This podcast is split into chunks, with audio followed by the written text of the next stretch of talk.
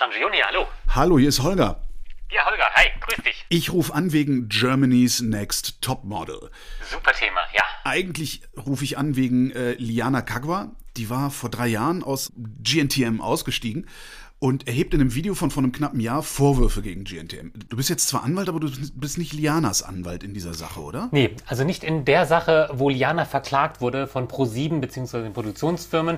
Ich kenne zwar die Beschlüsse und berate sie auch in rechtlichen Sachen, aber wir arbeiten eigentlich zusammen im Hinblick auf Cybermobbing-Vorträge, wo mhm. wir zusammen ein Format entwickeln. Aber da kam jetzt das mit GNTM gerade ein bisschen dazwischen, äh, wo wir gerade dabei waren, eigentlich Konzepte gegen Cybermobbing zu machen, dass da äh, Heidi Klum ein Statement vor der aktuellen Staffel abgesetzt hat. Gucken wir erstmal in das alte Video. Was wirft Liana Germany's Next Topmodel und Heidi Klum vor? Ja, man kann es zusammenfassen. Man hat viele kleine Sachen. Die eine Ebene ist, wir werden nicht gut behandelt. Und da kann man sagen, oh, selber schuld, kriegt nicht genug zu essen, nicht genug Erdbeeren, ähm, werdet irgendwie dort gefangen gehalten ohne Netflix. Da kann man sich drüber amüsieren. Die eigentlich wichtigen Punkte sind aber, dass GNTM die Sendung das Endergebnis manipuliert, und zwar einerseits durch Bildschnitt, das ist klar, aber andererseits auch indem bestimmte Situationen provoziert werden, bestimmte Aussagen provoziert werden, wo man sagt, ähm, wie findest du denn dies und jenes? Aber du musst jetzt aber sagen, dass du es schlecht findest, um die Frage zu beantworten. Und das ist schon ein heftiger Vorwurf. Ja, aber das ist jetzt mal, also mal unter uns Betschwestern jetzt. Also niemand mit halbwegs Verstand glaubt doch ernsthaft, dass auch nur irgendwas an solchen Sendungen echt ist. Also die Zicke ist doch nie im Leben eine Zicke, das Dummchen ist nie im Leben dumm. Äh, ich persönlich glaube denen noch nicht mal das Wetter im Hintergrund. Weißt also, du, die typischen, auch die GNTM-Zuschauer, wie auch immer man sich die jetzt vorstellt, sagen, ich weiß, dass das alles fake ist, bin ja nicht doof. Trotzdem haben sie aber am Schluss alle eine Meinung über die jeweiligen Kandidaten. Also, und da kann man sich auch gar nicht so richtig freimachen davon, weil ähm, das Argument lautet, man kann ja nur das schneiden, was auch mal gesagt wurde. Und Heidi Klum sagt ja in ihrem Statement, wir machen durch Bildschnitt keine neuen Menschen.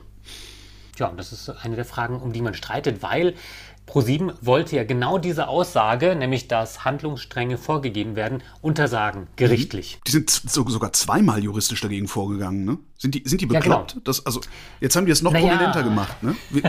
also, die wollten sozusagen wirklich vor Gericht die Frage geklärt haben, ist das hier fake oder sind wir in der Reality-Show? Das hat vor Gericht nicht so gut geklappt und dann hat Heidi gesagt, okay, dann nutze ich lieber Sendezeit zur Primetime und sage es den Leuten, das, was ich vor Gericht nicht durchbringen konnte.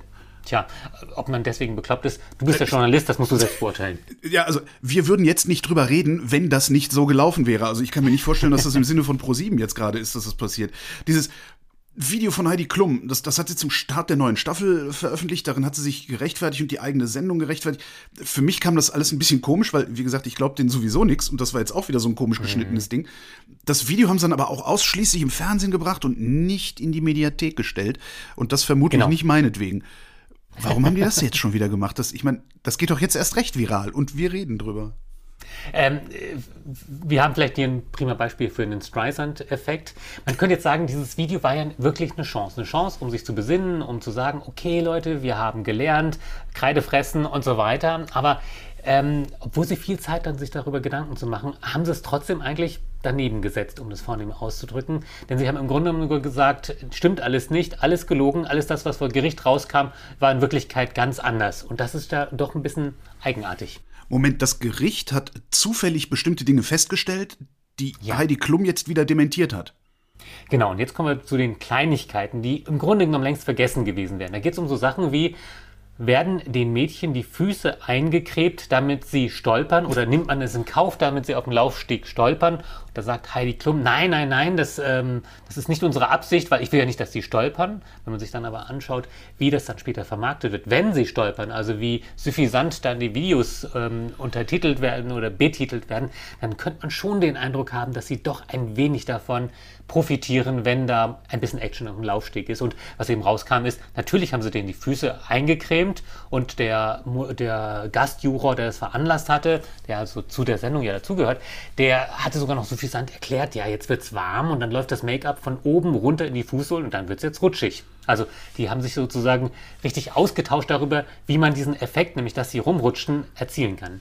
Naja, nee, wie man ihn nicht verhindern kann, weil Absicht ist es ja nicht, haben sie gesagt. Um ich hier, damit, dass ich hier mal juristisch werde, ne?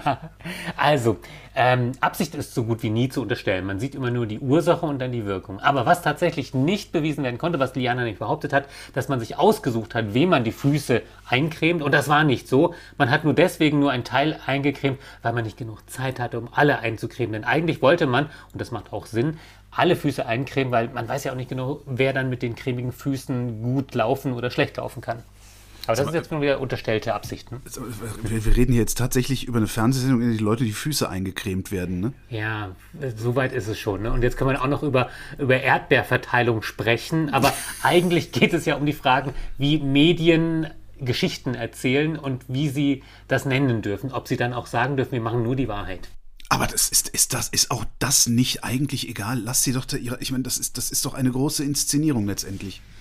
Ja, äh, völlig richtig. Äh, lass doch die Leute GNTM gucken, weil ich nehme an, so wie, so wie ich, hast du das Zeug auch nicht regelmäßig gesehen. Nee. Äh, für mich wurde das erst relevant eigentlich durch den Aspekt des Cybermobbings. Durch, dadurch, dass die Liana ähm, vergiftete Hundefutterköder in ihrem Garten gefunden hatte, dass der Hass sich so stark ähm, aufgescheitelt hat, dass sie sogar angegriffen wurde auf der Straße. Und jetzt könnte man sagen, selber schuld, warum machst du bei sowas mit? Aber ich glaube, da gibt es schon noch ein bisschen was, was man daran machen kann. Also wo GNTM auch eine Verantwortung hat, wie sie ihre Teilnehmer vor Cybermobbing schützt. Erstmal vorher, dann während sie die Sendung produzieren und dann vielleicht auch nachher durch Unterstützung. Mit anderen Worten, der Vorwurf, der insgesamt darüber hängt, ist, durch den Bildschnitt, also durch die Manipulation der Geschichten, die er erzählt, hm. kommt es überhaupt erst zu Cybermobbing. Tja, jetzt ist natürlich schwierig die Frage. Und jetzt werden nämlich die Leute sagen, ich bin so schlau, ich lasse mich nicht manipulieren. Ich weiß, dass sie trotzdem doof war oder eine Zicke oder ein Dummerchen war, weil sie hat auf ganz viele Fragen keine guten Antworten gewusst. Ähm, aber ich glaube, da ist was dran, dass tatsächlich durch die durch das Storytelling, so nennt man das doch ja, vornehmen bei euch Medienleuten. Genau. Ne? Dadurch wird eine Geschichte erfunden, vielleicht eine Geschichte verstärkt die, und die dann vielleicht genau den Unterschied macht, ob hier ein richtiger Shitstorm entsteht, also ob Leute sich in großen Mengen zum Cybermobbing verabreden und dann sogar zu Taten greifen. Klum äh, hat ja jetzt dann dieses, ich nenne es mal Gegenvideo veröffentlicht äh, und sagt darin unter anderem, die Kandidatinnen wissen, worauf sie sich einlassen, die würden ihr Einverständnis erklären, die hätten selbst in der Hand, wie sie öffentlich wirken äh, und, und eigentlich, also im Grunde, also so habe ich es zumindest verstanden, die sollen sich mal alle nicht so anstellen, weil ne, oh. the show must ja. go on. Ist das echt so einfach, also juristisch gesehen so einfach? Können die jetzt einfach weitermachen? Also zunächst mal sagt Heidi Klum aber kurz vorher auch, äh, die sind selbst schuld, aber andererseits auch, die haben keine Erfahrung und wissen nicht, was sie tun. Und daran sieht man eigentlich ja, dass da ein Bedarf besteht. Und jetzt, ob die jetzt schlau oder klug sind, sie sind sicherlich nicht Medien erfahren. Und ich glaube, sie wussten nicht, dass die Geschichten in dieser Weise manipuliert werden. Weil die haben viele Staffeln gesehen und die haben wahrscheinlich auch nicht alles für bare Münze genommen, aber die haben zumindest geglaubt, dass es fair ist. Schau mal, wenn ich mhm. mit dir hier ein einen Podcast aufnehmen und ich würde jetzt was wahnsinnig Dummes sagen. Ja. Und ich würde sagen, Holger, kannst du die äh, Szene bei Minute 22 kurz rausschneiden? Wahrscheinlich würdest du sagen, hätte ich sowieso gemacht. Ja? Oder, ja, ja, weil ich Angst der Hund jetzt hier durch die Tür kommt. Ja, genau. Äh, es gibt so einen gewissen Konsens, auch wenn jetzt das ZDF vorbeikommt und ich verspreche mich dabei, dass die nicht einfach alle Versprecher zusammenschneiden oder drinnen lassen. Und darauf vertrauen manche Leute auch. Mhm. Es gibt natürlich, äh, es gibt krasse Fälle, weil du hast gefragt, wie ist die Rechtsprechung oder wie ist die Rechtslage. Es gab tatsächlich Kandidaten, die in echten Reality-Dokus mitgemacht haben und wo sie so richtig durch den Kakao gezogen wurden und dann später dagegen vorgegangen sind und zwar oft erfolgreich, ähm, weil sie nicht hinreichend aufgeklärt wurden, dass das Material verwendet wird, um sie in einem ganz anderen Licht darzustellen, also um wirklich die Geschichte handfest zu manipulieren. Ich habe eben gesagt, die würden ihr Einverständnis erklären. Weißt du, in was genau die einwilligen, wenn sie in irgendwas einwilligen? Ja, darf, äh, weiß ich, aber es darf sie nicht sagen. Ah. Weil natürlich steht da auch drin, äh, wir werden gar nichts sagen und wir werden schon gar nicht irgendwas Negatives sagen. Aber unter uns, ähm, diese Verträge sehen natürlich vor, dass die im Grunde genommen pro sieben freie Hand lassen. Aber da kommt jetzt der Jurist, wo sagt, du kannst viel unterschreiben, du kannst aber nicht einwilligen. Beispielsweise, ähm, dass Straftaten dass gegen dich begangen wird, dass du beleidigt oder dass dir ähm, Sachen nachgesagt werden, die nicht passiert sind. Und du kannst nicht einwilligen, wenn du nicht ausreichend informiert worden bist. Also wenn du nicht weißt, in was du einwilligst. Darum der Einwilligungsbogen beim Arzt. Genau, also man muss vorher, und zwar beim Arzt häufig sogar 24 Stunden vorher, dass man sagt, du musst dir vorher überlegen, in was du einwilligst, in so etwas Großes wie eine Operation. Wunderbares Beispiel, und da hat die Rechtsprechung oft genug gesagt, wisst ihr was, diese Einwilligung lasse ich nicht gelten, da ist zwar eine Unterschrift drauf, aber die Patientin, der Patient hat gar nicht gewusst, in was er einwilligt und was da passieren kann. Deswegen Vorbesprechung, Nachdenken und so weiter. Da wird jetzt Frau Klum sagen, die könnten sich alle Anwälte nehmen können. Ähm, aber ich glaube, dass der entscheidende Punkt nach wie vor nicht erklärt wird, weil er nach wie vor geleugnet wird, nämlich dass durch Storytelling neue Geschichten erfunden werden und dass die Redaktionen auch Situationen erzeugen, die dann später gefilmt und ähm, zu starken Reaktionen führen. Mhm. Heute, also am 9. März 2023, wird es noch ein Video geben, wie es sich für Social Media gehört. Liana wird mit einem neuen Video antworten. Dabei hast du sie beraten. Ähm, worum geht es ja. in dem Video, dass sie da jetzt anwaltlichen Beistand braucht? Also die Liana antwortet auf das Video von Heidi. Und das könnte jetzt so die typische Reaction-Schlacht sein, die G so genau, in Social genau. Media stattfindet. Der eine sagt was, der andere zitiert es dann daraus. Aber ähm, Liana hat vor, konstruktiver Vorschläge zu machen oder Forderungen oder Angebote zu unterbreiten.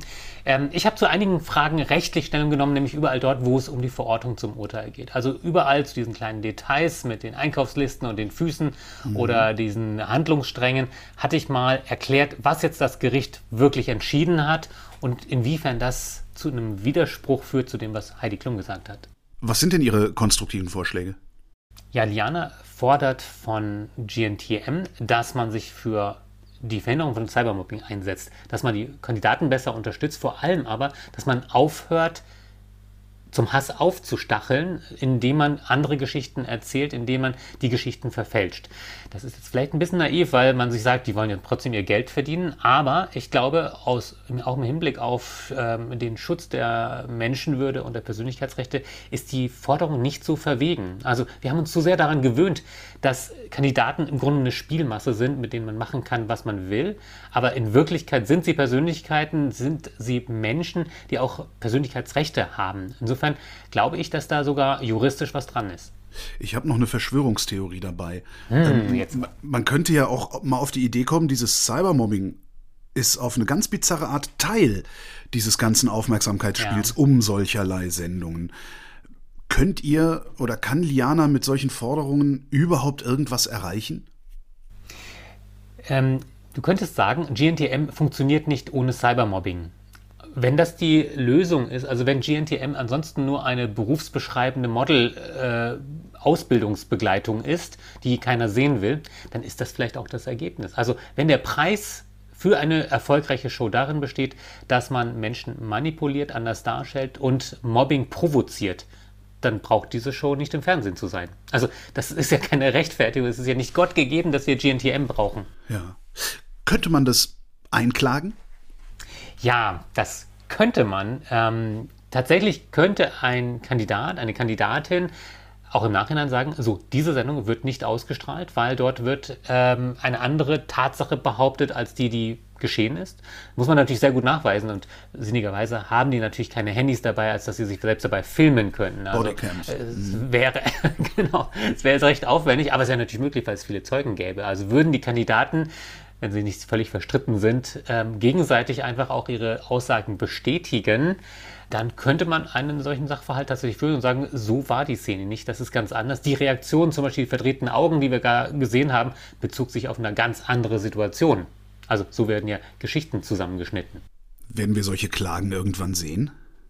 Ja, das kommt ein bisschen darauf an, wie die Diskussion weitergeht, wie die mediale Perzeption stattfindet. Denn wir hatten ja letztes Jahr schon gesehen durch das Video von Liana, dass ganz viele andere Kandidaten dann auch in die Öffentlichkeit gegangen sind und erzählt haben, was ihnen passiert ist. Da ist natürlich auch viel Mimimi dabei, wo Leute sagen, ja, ich finde, das war gemein, dieses und jenes. Also manche Sachen muss man dann vielleicht auch aushalten, da wird man sortieren müssen. Aber wir lernen natürlich gerade ein bisschen mehr dazu. Und ich befürchte, dass der Reflexionsprozess bei Heidi Klum vielleicht noch nicht zu Ende ist, oder ich hoffe, dass es nicht zu Ende ist. Ich befürchte, dass sie glaubt, dass er zu Ende ist mit dem Statement, dass sie Ruhe reinbringt. Und ich glaube, schauen wir genauer hin, was sie tatsächlich für Konsequenzen zieht aus der aktuellen Sendung. Ich fürchte, wir müssen ab und zu mal reingucken. Du nicht, aber. Chanju Juden, vielen Dank. Alles klar, mach's gut, Holger. Und das war Holger ruft an für diese Woche. Nächste Woche reden wir dann wieder über Medien und bis dahin gibt's über Medien zu lesen auf übermedien.de.